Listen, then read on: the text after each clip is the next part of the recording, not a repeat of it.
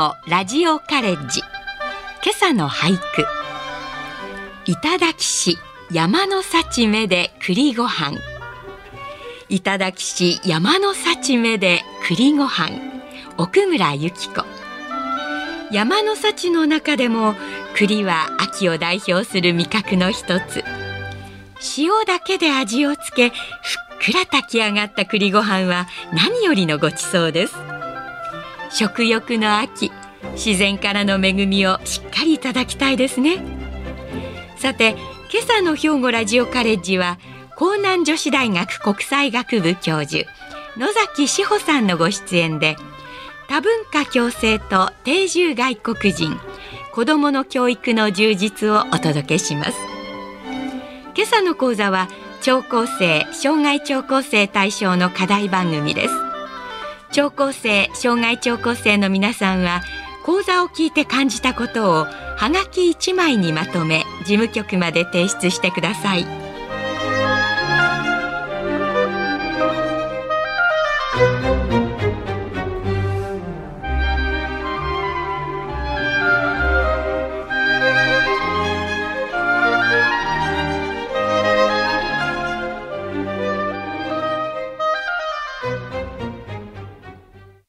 皆さんおはようございます。野崎志保です。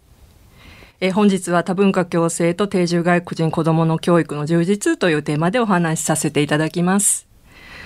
えー、皆さんは最近こんな風景を目にすることが増えていないでしょうか？例えばコンビニエンスストアで流暢な日本語で接客する外国人の若者や日本語とは異なる言葉で会話する近所の親子の姿。またスポーツ界で、えー、代表として活躍するいわゆるハーフのアスリートたちなどです。えー、日本では1980年代頃から様々な事情で多くの外国人が新たに日本にやってきて定住するようになりました。特にここ数年、日本で定住する外国人は大きく増加しておりまして、現在その数は288万人となっています。え最も多い国籍は、えどこか皆さんわかるでしょうか、えー、一番多いのは中国です。えその次にベトナム、え韓国、フィリピン、そして、えー、ブラジル、ネパール、インドネシア、台湾と続きます。えー、特に近年、えー、ベトナム出身者の増加は著しく、えー、初めて韓国を抜いて2番目に多い外国人となりました。少子化や高齢化によって日本の労働力が不足していることが、日本で暮らす外国人増加の大きな背景になっております。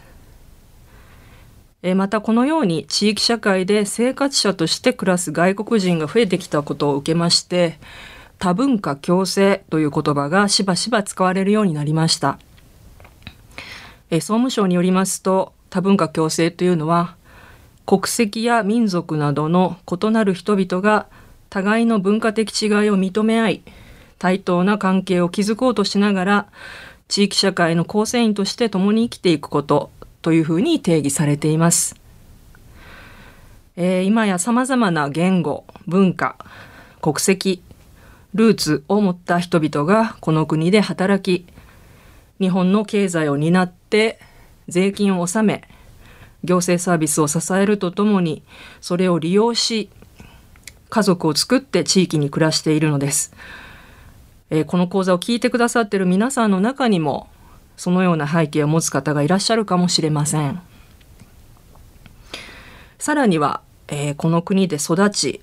日本の学校で教育を受ける外国にルーツを持つ子どもも増えています。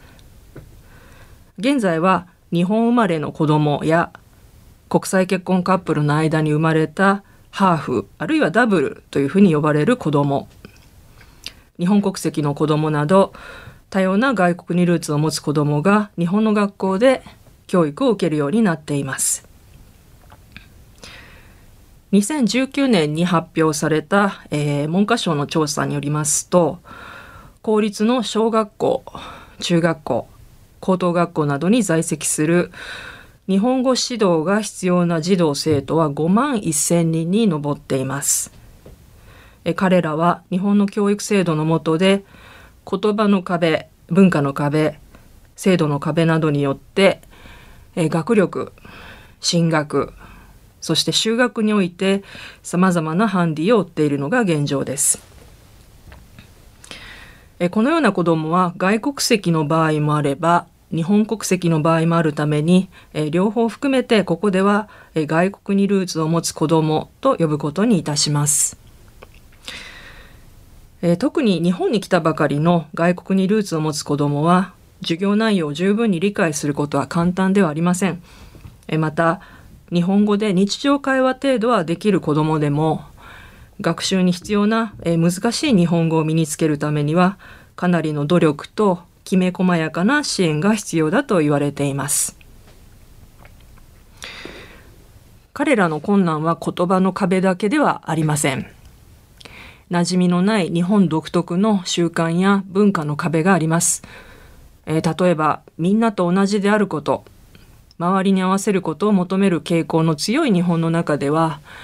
周りと異なる自分の見た目や振る舞い、えー、名前が日本風じゃないことにストレスを感じることがあります。彼らがみんなに馴染もうと努力すればするほど自分や親の文化を恥ずかしいものと感じるようにもなります、えー、自分の親や自分のルーツを肯定できないことはとても残念なことです。そんな子どもたちの親も日本で教育を受けた経験がないので、日本の学校の仕組みをよく知らなくて、日本語が十分にできなかったりすることで、自分の子どもの勉強や宿題を見てあげることができません。学校の先生や他の保護者ともコミュニケーションがスムーズに取れませんし、結果として孤立してしまうということがしばしば起こっています。えー、そしてそれは回り回ってえー、子どもの不利益にも、えー、つながってしまうのです。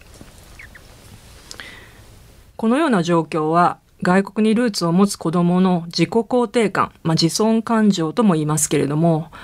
えー、そういう自己肯定感や学習意欲を下げてしまうという問題を生んでいます。子どもの自己肯定感というのは物の捉え方問題にチャレンジしようとする態度将来の見通し心と体の健康、そして学力にも与えると言われています。まあ、このために外国にルーツを持つ子供の学力はどうしても低くなりがちで、高校に進学することも困難な状況にあります。えまた彼らはこれらの困難のために学校で学ぶこと自体を諦めてしまい、不登校、不就学となってしまうこともあります。え文部科学省が2019年に実施した調査によりますと日本に住む6歳から15歳の義務教育年齢の外国籍の子ども約2万人が学校に行っていない。不就学の可能性があることが分かりました。日本国籍の子どもにはめったに起こらないこの不就学が外国籍の子どもにだけ起こるのはなぜなのでしょうか。外国籍の子供は希望すれば日本の学校に通えるのですが彼らには義務教育が課されておりません。そのことによってたとえ彼らが学齢期に不就学になっても、えー、教育制度からこぼれやすくなってしまっていることが、えー、どうも背景にありそうです、えー、これはまさに制度の壁と言っても良いでしょう。学校の支援体制も実際には地域によって非常に様々です。これらの子どもが多く在籍している学校では日本語支援を専門とする先生や子どもの母語第一言語ですね、えー、第一言語母語が話せる支援スタッフが配置されていることもあります。えー、また学校以外にも NPO やボランティアグループの学習支援教室などがある場合もあります。えしかし、え、少人数しかいない地域えー、などでは、えー、そういう、えー、サポートもなかなか、えー、できないことが現実には起こっておりますし今申し上げたような支援でさえ十分な支援とは言えず、えー、このような環境で学べる子どもばかりではありません。えー、このような状況は実はすでに1990年代頃から起こっていました。えー、ところが日本の教育政策は日本語を話し日本文化を身につけた日本国民のためのものだとする方針は今も変わらず外国にルーツを持つ子どもは例外として取り残されてきました彼らへの対応は各自治体に任されているのが現実で教育現場と子ども自身が懸命に頑張るしかなかったのです。えー、ですが、えー、本当にこのままでいいでしょうか？えー、外国にルーツを持つ子どもも日本人の子ども同様に将来の日本社会地域社会を担っていく一員です。彼らがきちんと社会に参加するためには日本語が重要となることは、えー、間違いないですし、えー、生きていくためには基礎的な学力は、えー、必要です、えそれらを身につけていない彼らを見過ごすことは彼らの人権を侵害するだけではなく日本や地域社会全体にとっても大きな損失となります。また日本とは異なる文化や言葉を身につけた外国にルーツを持つ子どもは、えー、現在グローバル化する世界の中で日本と他国と結びつけてくれる潜在力を秘めた存在でもあると思います。えー、もしも日本で暮らす子どもが、えー、標準日本語と関西弁さらに外国語を使いこなすことができたら皆さん素敵だと思いませんか？外国にルーツを持つ子供もも日本人の子供同様に将来の日本社会、地域社会を担っていく一員として社会に包摂していくこと、そのためにこれまでの教育のあり方を見直し、日本の多文化共生に向けて教育制度を改革していくことは待ったなしの日本の課題の一つと言えるでしょう。えー、さてここで、えー、これまで述べてきましたような日本の制度的ほころびの中でも多文化共生に向けて外国にルーツを持つ子どもたちを支援する事例として兵庫県で行われている定住外国人子ども奨学金の取り組みを紹介したいと思います。先ほど外国にルーツを持つ子どもは学力が低くなりがちで高校進学も困難な状況にあると言いました。えー、高校卒業資格は日本では事実上将来安定した仕事を得て生活していくためには最低限の、えー、条件と、えー、なってると思うんですね。え、日本のし、え、高校進学率も97%を超えています。え、ところが日本語指導が必要な外国人生徒の進学率は推定でも、えー、60%台だと言われています。外国にルーツを持つ子どもの場合親が不安定な雇用形態のため経済的に困難な家庭の場合も少なくありません。そのために高校進学の際に必要となるさまざまな経費や交通費などを捻出することも難しく進学を断念することも実は珍しくありません。公立高校の中退率も全国平均の7倍と著しく高くてまた、えー、進学を果たせたとしてもそこで安心できるわけではなく、えー、彼らに対しては高校入学後の継続的な支援が必要だとされています。え、定住外国人家庭の社会経済的状況の不安定さというのは子どもの学習支援の現場では以前から実感を持って把握されてきました。え例えば進学の希望があっても経済的な理由で高校進学せずに働くという中学生や消しゴムなど学習に必要な文房具さえ持たない小学生が存在しました。定住外国人子ども奨学金もまさにそのような子どもの実態を前に兵庫県の市民活動によって2008年に立ち上げられたものです。定住外国人子ども奨学金事業は特定非営利活動法人神戸定住外国人支援センターが事務局となり学校教員大学教員外国人支援団体メンバー弁護士え兵庫県や神戸市の行政関係者え神戸にゆかりのあるアーティストの方などからなるえ実行委員会によって運営されています。この奨学金の目的はえ一つにはこれらの子どもたちが将来の夢を当たり前に描くことができるよう奨学金支給を通じて彼らの高校進学を支援することそしてもう一つは同様の背景を持つ次世代の子どもたちにとってのロールモデル、えー、別の言い方をすると、まあ、お手本みたいなものですね、えー、を育成することです。えー、定住外国人子ども奨学金は、えー、毎年高校入学時に書類審査と面接審査によって小学生を3名選考しまして、えー、高校に在学する期間中、まあ、あの原則3年間という形になりますけれども、えー、月に1万5千円を支給しています。対象は兵庫県内に、えー、在住し日本の高校に進学する日本国籍を有していないものあるいは保護者の一方が日本国籍を有していないもので経済的に困窮しているものです。この奨学金は給付型の奨学金になっています。一般向けの奨学金のほとんどは、えー、貸与型なんですね。えですけども最近では不安定な雇用形態で働く若者などが増えている中でまあ、一旦借りた奨学金の返済の際にですねそれが、えー、非常に重い負担となっているということが、まあ、あのニュースなどでも、えー、問題として指摘されています。えー、さらに多くの面でハンディを持った、えー、これらの外国にルーツを持つ子どもの場合その負担は、えー、計り知れません。え、この奨学金が給付型という形をとっているのは、えー、そういう理由からとなっています。えー、文部科学省の2018年度、えー、子どもの学習費調査というのがあるんですけども、えー、これまあ久しぶりに私も、えー、情報をちょっとアップデートしたんですけれども、えー、子供一人を、え、高校に通わせるのにかかる費用っていうのは全日制の公立高校の場合でも、え、修学旅行など学外活動費学用品通学費などで年間平均28万円かかるそうです。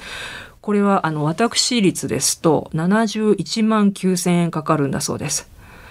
えさらにまあ学習塾などまああのー、今では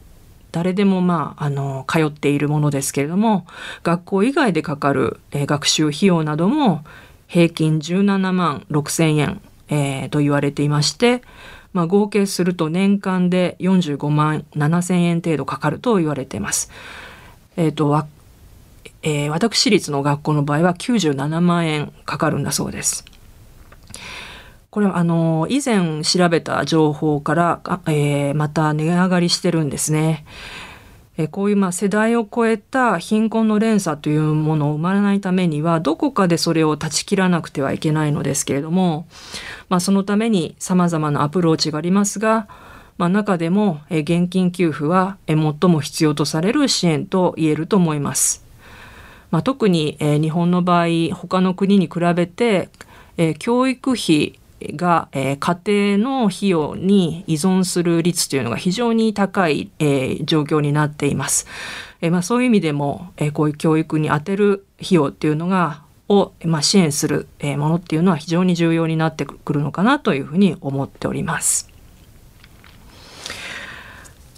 え定住外国人子ども奨学金の原資はすべて支援者の皆さんからの寄付によるものです。随時受け付けている寄付に加えてチャリティーコンサートやえー、例えば、まあ、お祭りなどでエスニック屋台を出店して、えー、その収益が奨学金に充てられております。え、また奨学金を支給するとともに、え、高校進学後の小学生たちの学校や家庭での状況を継続的に見守りつつ支援を行っていることがこの事業の特徴になっています。その中で重要な位置を占めるのが年3回行われている小学生交流会です。その日は、小学生全員が、事務局の方に集まって最初に1人ずつ、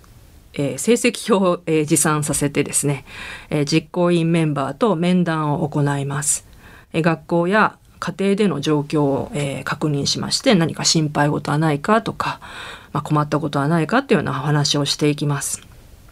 あとはま将来の進路についてま相談に乗りながら、まあ、彼らのニーズを知って、えー、必要な支援があれば実行委員会で検討していきます。えまあ、面談の後の、まあ、交流会では小学生たちが、まあ、お菓子をつまみながらですねたわいのない話をして過ごすんですが、ま、これがあの意外と小学生同士のつながりを作るとても大事な場にもなっています。えルーツは異なってもえ共通する困難に直面する彼らのつながりっていうのはこのしんどさを抱えているのは自分一人じゃないということを知って共に困難を乗り越えていく仲間との出会いの場として大変重要な意味を持っています。その他にも交流会では高校卒業後の進路と進学に必要な費用について情報提供の機会を設けるなどして彼らが自分の将来について地に足のついた判断と選択ができるような取り組みもしています。定住外国人子ども奨学金は外国にルーツを持つ次世代の子どものロールモデルを育成することも目指しているので小学生らは単なる支援の受け手にとどまりません奨学金の資金集めや PR のためのイベント出展にボランティアの一員として参加したりえー、学習支援の場、まあ、外国にルーツを持つ子どもが、まあ、勉強している、えー、放課後に勉強するような学習支援の場で、えー、自分たちが今度は支援者として子どもたちに勉強を教える立場に立つこともあります。最近では高校進学を果たした、えー、当事者として自らの経験を次世代の子どもに向けて話す場に、えー、呼ばれたりすることもあります。また毎年開催しているチャリティーコンサートの際には幕間で壇上に上がってもらって多くの来場者の前で、え高校生活のことや将来の目標について話をしています。えこれはですねあの小学生たちに多くの人が自分たちを応援してくれていることを知ってもらうのと同時に次の世代にバトンを渡す側としての自覚と自信を持ってもらうためでもあります。えー、定住外国人子ども奨学金は今年で、えー、実は14年目に突入しました。えー、これまで一人も中退者を出さずに30名全員が無事に高校を卒業していきまして、えー、新たに14期目の小学生を迎えるに至っております。え、高校卒業後は働き始めた者もいれば専門学校や短大、え、大学に進学する者もおります。えー、随分前の小学生の一人なんですが、えー、あるベトナム人の A 君の話を少ししたいと思いますけども A 君は、えー、中学2年生の時に来日しまして、えー、全く日本語がわからない状態で日本の中学校に編入しました、えー、ボランティアの学習支援教室で日本語と学校の勉強のサポートを受けながらえー、なんとか、えー、頑張って見事高校進学を果たしました。で、まあ、この奨学金を受けながらですね3年間の高校生活を送りました。えー、この A 君はこの奨学金を使って、えー、学習教材を買ったり、えー、塾の費用に充てることができたと、えとても助かったとね、え振り返ってくれています。えその後 A 君は大学に進学しまして、えさらにえ大学院の修士課程にも進んで IT の技術を、え学んで実は現在は、えオンラインメディアを開発する企業で社会人として、え立派に働いています。え実はちょうどあの先日ですね A 君に、え11月に開催されるチャリティーイベントの案内を送ったところ、えー、後輩に還元しないといけないですねというふうに、えー、寄付をしてくれました。はい、非常にあの嬉しい出来事でした。えー、これまで述べてきましたように、えー、日本では外国にルーツを持つ子どもにとって自分のアイデンティティを大切にできる環境や将来の夢を実現するために必要な機会というのが限られているのが現状です。えー、ですけども子どもの成長にはストップはかけられません。えー、今後日本で暮らしていく彼らが自分のルーツや文化的背景経済状況に関わりなくこの社会に自分の居場所があると実感できる環境を整えることは社会全体にとって必要な未来への投資の一つと言えるのではないでしょうか。今朝は江南女子大学国際学部教授野崎志保先生に多文化共生と定住外国人子どもの教育の充実と題してお話をしていただきました。野崎先生のお話によると近年さまざまな事情で多くの外国人が日本にやってきて定住するようになりこの国で働き日本の経済を担っているのだそうです。しかしながら彼らの子どもたちが日本の教育や習慣に馴染めず言葉の壁や経済的な理由によって将来への希望を見失っている厳しい現実を教えていただきました。さらに子どもの不就学いわゆる学校に行っていない子どもたちが増えているのは日本の教育制度のほころびではないかそんな厳しい指摘がありました。子どもの健やかな成長を願うのは国籍に関係なく親としての共通の願いでもあります。兵庫県教育委員会でも学習支援を行う多文化共生サポーターを必要とする学校に配置しているようですがまだまだ手が足りてないのが現状のようです。こうした中でも一方では市民活動による神戸定住外国人支援センターが中心となって奨学金の給付や子どもたちの見守りと支援を続けていることをお聞きしました。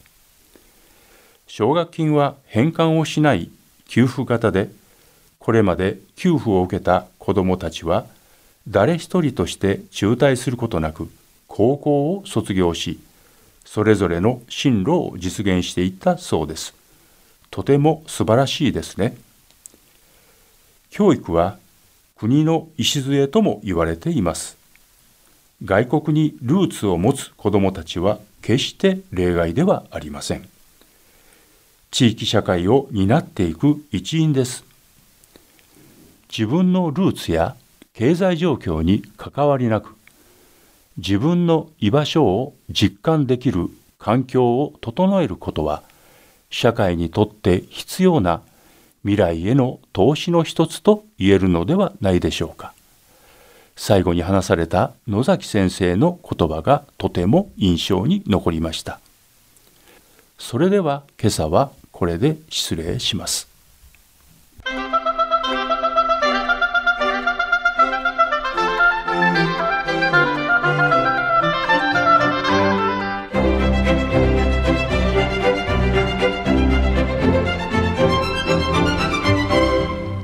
ラジオカレッジ。今朝は多文化共生と定住外国人。